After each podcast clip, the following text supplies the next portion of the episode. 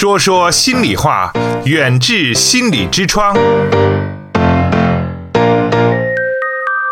请关注远志心理的微信号，方法是在手机微信中点击右上方的加号，添加朋友，找到最下方的公众号，然后搜索“远志心理”，就可以找到远志心理严家民的微信公众号。关注后，按照提示回复关键字“严家民”或“代金券”，即可收获更多惊喜。是暑假的时候，很多家长就会说啊，说到了这个暑假呢，孩子就都想玩啊。钟老师确实是这样的一个情况。那很多的这个呃孩子呢，确实到了暑假的时候，可能呃没有老师的这个监督了，然后呢，可能到了假期之后，又有太多的这样的一些想玩的事情吧。可能学习的时候他就不自觉了，而且这大家都会说，哎，这暑假一回来，老师啊就很费心，前一个月两个月就特别的严厉来矫矫正这个学生的作息时间和学习。的这样的一个态度，说放假都放懒散了，所以呢，无论是老师还是家长，他都希望孩子呢有一个比较自觉的学习状态。那我们的这个钟老师也是刚才说到了，在这个我们的学生的这样的心理教育方面呢，非常的有这样的一些建树，而且呢，对于如何让我们的孩子进入一个。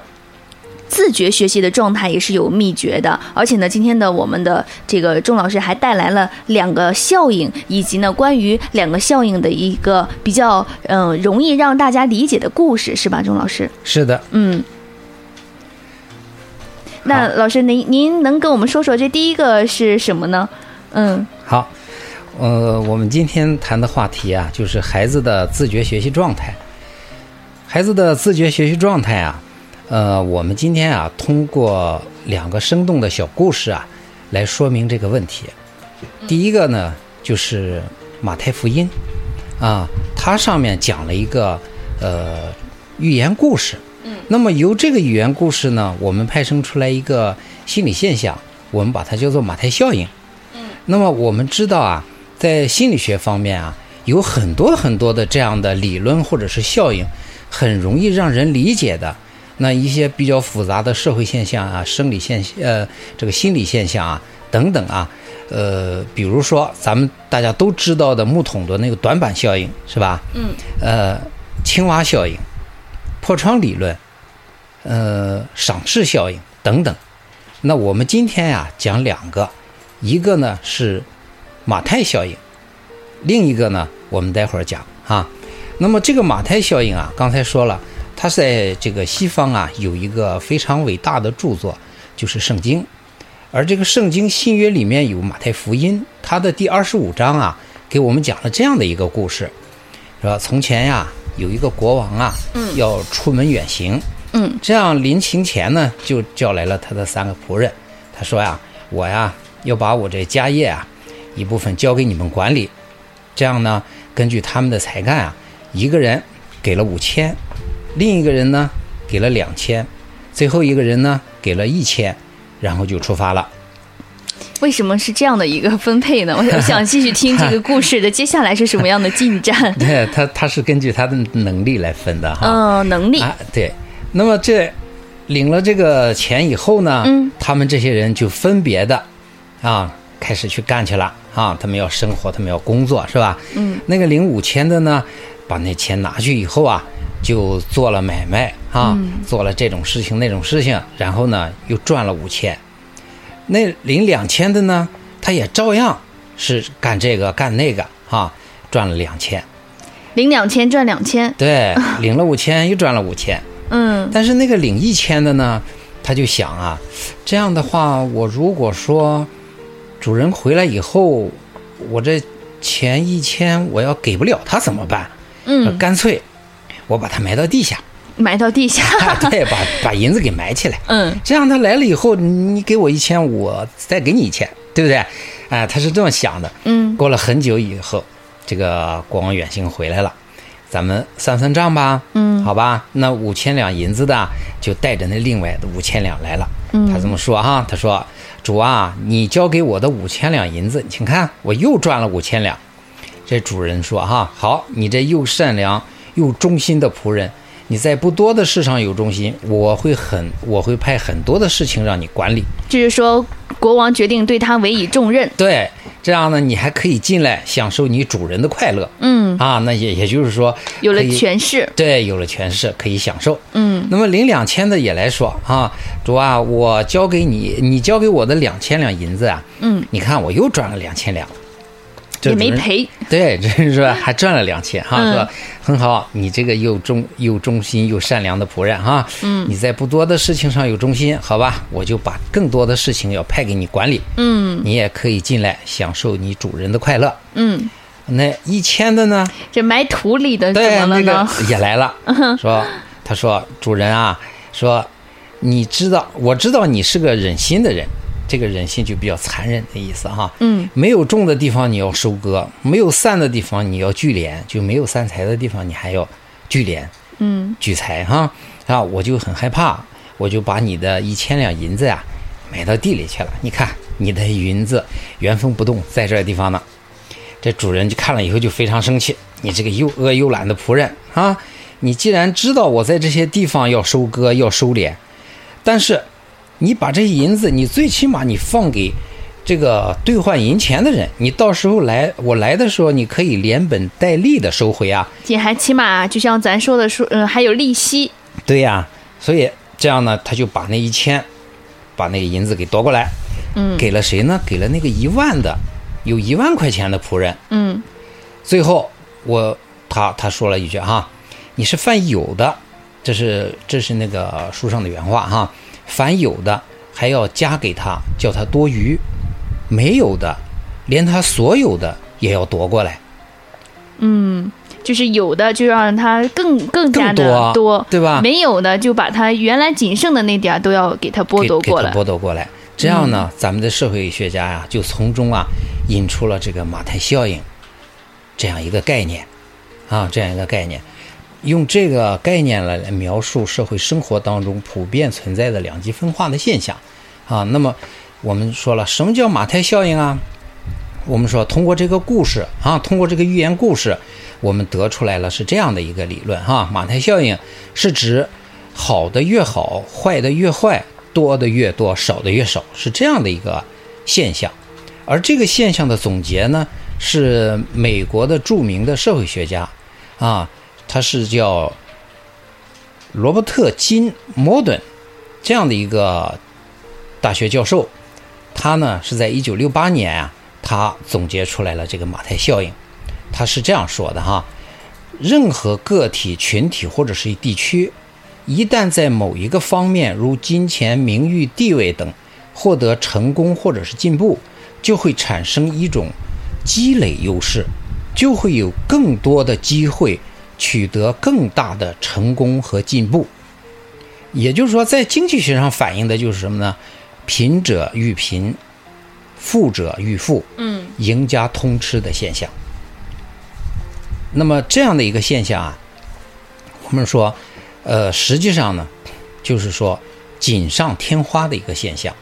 那么或者是成功就是成功之母的这么一个现象，就是你好了越好，你锦上添花，咱们大家都喜都愿意，但是不会雪中送炭，是这么一个情况。嗯啊，那么它体现在经济领域的马太效应啊，我们简单的说一说哈。我们今天重点的呢是讲马太效应在学习当中的应用，但是呢，我们给大家拓展一下哈。我们在经济领域上，我们讲一讲。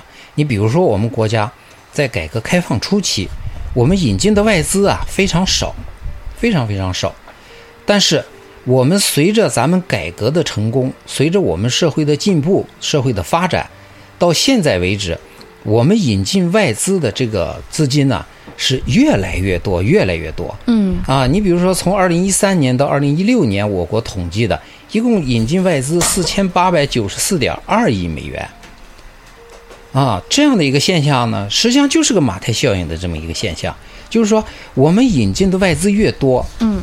而外资呢，就特别都喜欢进来咱们咱们的国家投资，对吧？嗯。因为它有相应的回报。那么我们国家的经济啊，在不停的往上发展，越来越欣欣向荣。对，我们在不停的往上发展，嗯。而而这些资金呢，就源源不断的涌入，注入进来，对，这就是多了，怎么样？经济就更有活越力。多哈、嗯是是经济更加有活力，是这样。。好，那我们在新闻先报之后呢，再继续跟大家讲述一下我们的马太效应和我们孩子在学习中培养的自觉的这样的习惯到底有远什么样的联系，和用中医。打开中国人的心灵之窗。欢迎回来，这里依然是说说心里话，我是巧丽。今天做客直播间呢，是我们这个淄博远志心理咨询师讲师团的钟宁老师。那我们今天所探讨的主题呢，是如何培养孩子在学习生活中的自觉的这样的一个学习品性。那如果大家有任何的关于这个教育啊，或者是关于儿童和这个孩子学习的困扰，可以拨打我们爱心一百幺零零帮帮热线三幺五八幺零零进行咨询。那钟老师刚才说到了，说这个马太效应啊，就是说贫者愈贫，富者愈富，赢家通吃的这种经济学的现象啊，也拿我们这个中国的一些经济市场来做了一个比喻。对那嗯，钟老师您说了这么多，我就觉得这个马太效应和咱们孩子是有什么样的一个联系呢？嗯，这个马太效应啊，嗯我们从几个方面哈，嗯呃，谈一谈在学习方面的这个影响哈。比如说，咱们举个例子啊，学生在做题的时候，我们说也存在马太效应。嗯为什么这么说呢？哈，你看，假如说你做题做的比较多，啊，你做的题做的比较多，你各种题型啊，你就都记住了。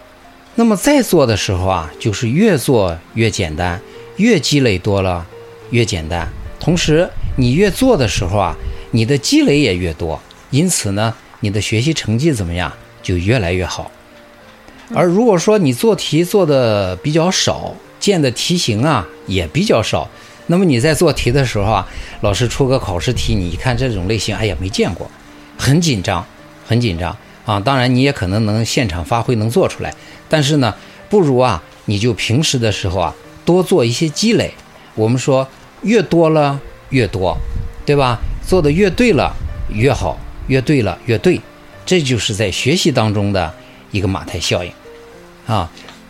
我们说，如果说你要是想在这样的一个良性循环里面，在一个学习状态，那么你的学习的自觉性就提高了啊。你的学习自觉性提高以后，你也喜欢学习，而喜欢学习的前提下呢，我们就越发的更多的内容，我们去记住它，这样呢，我们的成绩在不断的提高，这样呢，我们的孩子呀也就有学习的自觉性了啊，这就是我们马太效应啊，在做题当中啊，我们说呃有它的体现啊，有它的体现。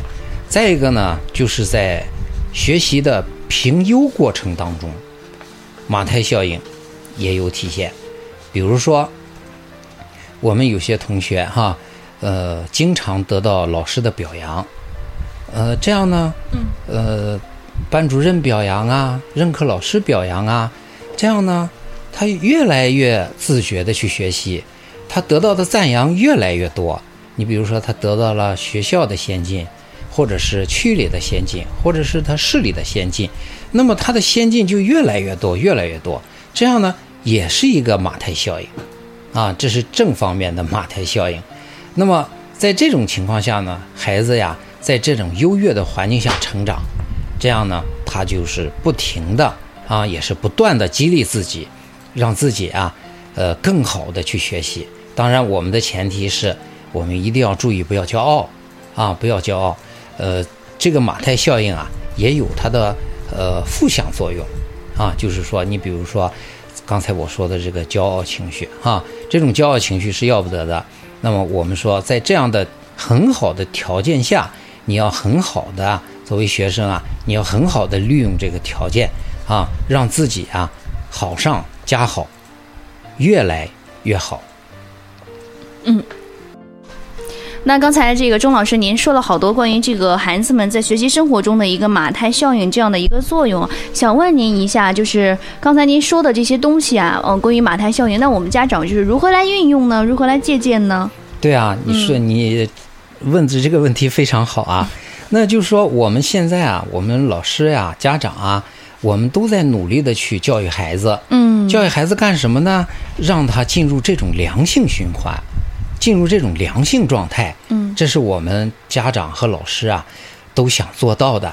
那么你把他教育成一个非常自觉的学习、非常高要求的孩子，那么这样呢，他就变得会越来越优秀。那么这就是马太效应的在学习当中的一个具体的应用啊。比如说我刚才讲的这个评奖评优和学生做题的过程当中啊，都体现了这个马太效应啊，马太效应。但是我们现在呢提到的这个马太效应啊，就是说我们在学习过程当中一定要注意，有一些同学呀、呃，要防止这样的现象哈、就是说班主任老师啊，呃，很多老师啊，包括家长啊，都很偏爱。但是你不要孤芳自赏，也不要自负自傲。那么另外呢，呃，我们另一部分同学呢，呃，也要注意，可能有有一有一部分老呃老师呀，可能也没注意到你，或者是你的学习啊一直没有很大的起色。那么这一部分同学呢，你也不要丧失信心啊，也不要自暴自弃。我们知道马太效应啊，它在这种现象下是可以改变的。就是说，我们如果说你去努力啊，你去努力，我们经常会遇到这样的一些情况啊。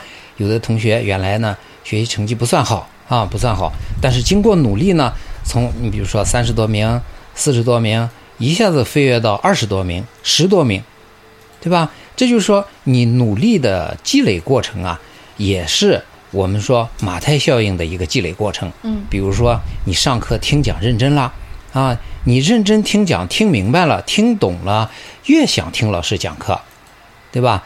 越想听了，越能听得明白，越听得明白，越想听老师讲。这样在做题的过程当中啊，根据刚才我说的给大家讲的，你做题比较多了，见题型比较多了，像这种情况下呢，我们说你的学习成绩也会越来越好的啊，这就是马太效应的正方面。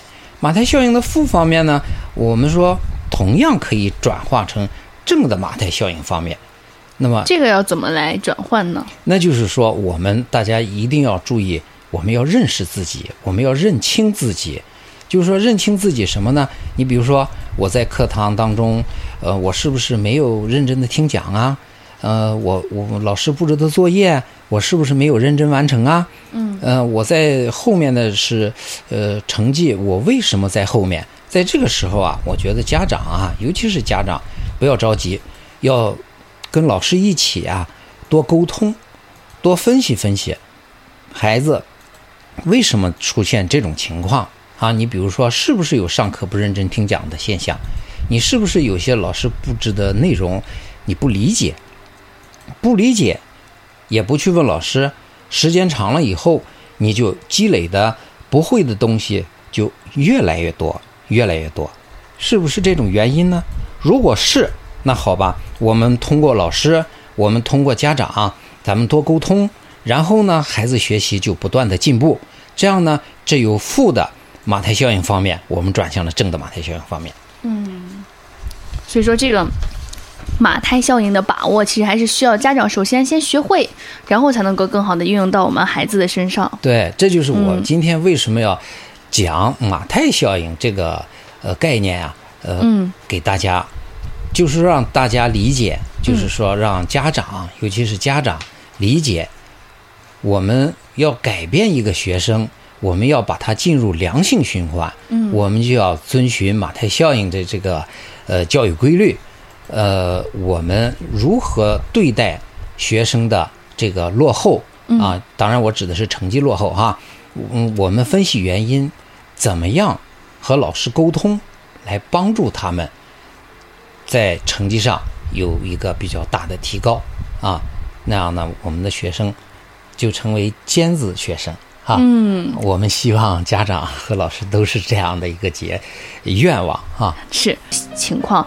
您说到这个马太效应，就是我听了之后，我也特别的觉得非常的好，我也希望能够达到这样的一个效果。但是很多时候有很多人可能就是三分钟热度，就可能这一秒钟听完了很热血。然后就觉得嗯要去这样做，但是呢，在这样的一个现实的时间过程中，过了三两天四五天，可能又回到了之前。那这样的一个情况应该怎么来克服呢？这种情况啊，嗯就是说，呃，作为马太效应来讲啊，我们说实际上就是要克服这种现象。嗯啊，我们刚才讲过了，你好了以后啊，会越好，那学习成绩啊，呃，会越来越好。那你你必须要有坚持啊，那你坚持呢，就要一定吃一定的苦。所以说，我们现在啊，就是说提要坚持，要刻苦的去学习，是为什么呢？就是说我们要克服这三天五天的热度。那么，如果说你坚持下来，你的学习各个方面就有积累。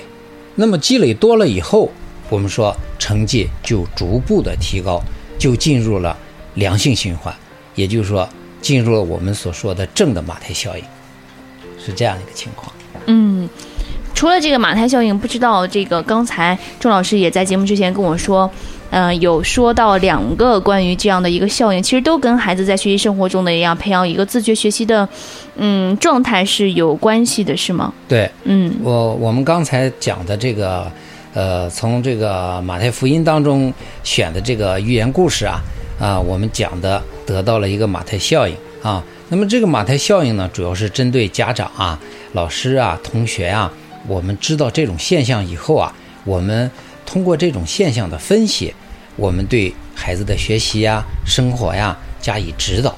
啊，我们提到的第二个效应啊，我们叫做皮格马利翁效应。嗯也叫期待效应。呃，我们这个皮格马利翁效应呢，也是一个呃由故事延伸而来的这么一个效应。呃，它是一个希腊神话。嗯呃，皮特马利翁啊，是希腊神话当中的塞浦路斯国王。呃，他是一个国王，那么他呢非常善于雕刻，但是呢，他不喜欢啊，呃，塞浦路斯的凡间女子，他决定啊，永不结婚。那么他干什么呢？他就用他的神奇的技艺啊，就雕刻了一座非常美丽的象牙少女像，哎，一个这么一个雕塑。在他的夜以继日的工作当中啊，皮格马利翁呢，把他的全部的精力和全部的热情，包括全部的爱恋，都赋予了这一座雕像。嗯那么他就像对待他的妻子那样去装扮她，去爱抚她。然后呢，他对她倾注了所有的感情，他就想啊，和她成为夫妻，想让这个雕像啊那么美丽漂亮的这个女子啊，成为他的妻子。那么他的这个行为呢，把这个爱神呢，呃，阿弗洛狄特打动了。这个阿弗洛狄特实际上就是我们经常所说的那个希腊的那个爱神，就是维纳斯。他被打动了以后啊，他就给这个雕像啊赋予了生命，并让他们结为夫妻。然后呢，他们非常的美满的生活在了一起。那么这个，也是一个希腊传说当当中的一个故事。那么这个故事呢，人们在从中啊，呃，总结出来了皮格马利翁效应。那这个皮格马利翁效应是什么呢？就是期望和赞美啊，能够产生奇迹。那么也就是说，赞美、信任和期待，它是一种能量，它能改变人的行为。啊，你比如说，当一个人获得另一人的信任和赞美的时候，或者是他得到了某些呃社会支持的时候，这时候他增加了自我的价值，感觉到变得特别自信、特别自尊，这样呢，形成一个积极向上的力量，并努力达到我们要求和期待。啊，为了避免啊让大家失望，嗯所以说它就会越来越好，变得越来越好啊！这是一种期望和希望带来的奇迹啊，带来的奇迹，这就是皮格马利翁效应，也叫做期待效应。那么，在一九六零年，在哈佛大学的罗森塔尔博士啊，曾在加州的一所学校啊，做了这么一个著名的实验。新学期开始啊，这校长对其中的两位老师说：“根据过去的三四年来的教学表现，你们是本校最好的老师。为了奖励你们呢，啊，今年呀，学校特地的呃挑选了一些最聪明的学生让你们教。说你要记住，这些学生的智商比同龄的孩子都要高。校长再三嘱咐，你们一定要像平常那样的教他，不要让孩子或者是家长知道他们是被特意选出来的。那么，这个两位老师啊非常高兴，当然他们会更加的努力的教学了。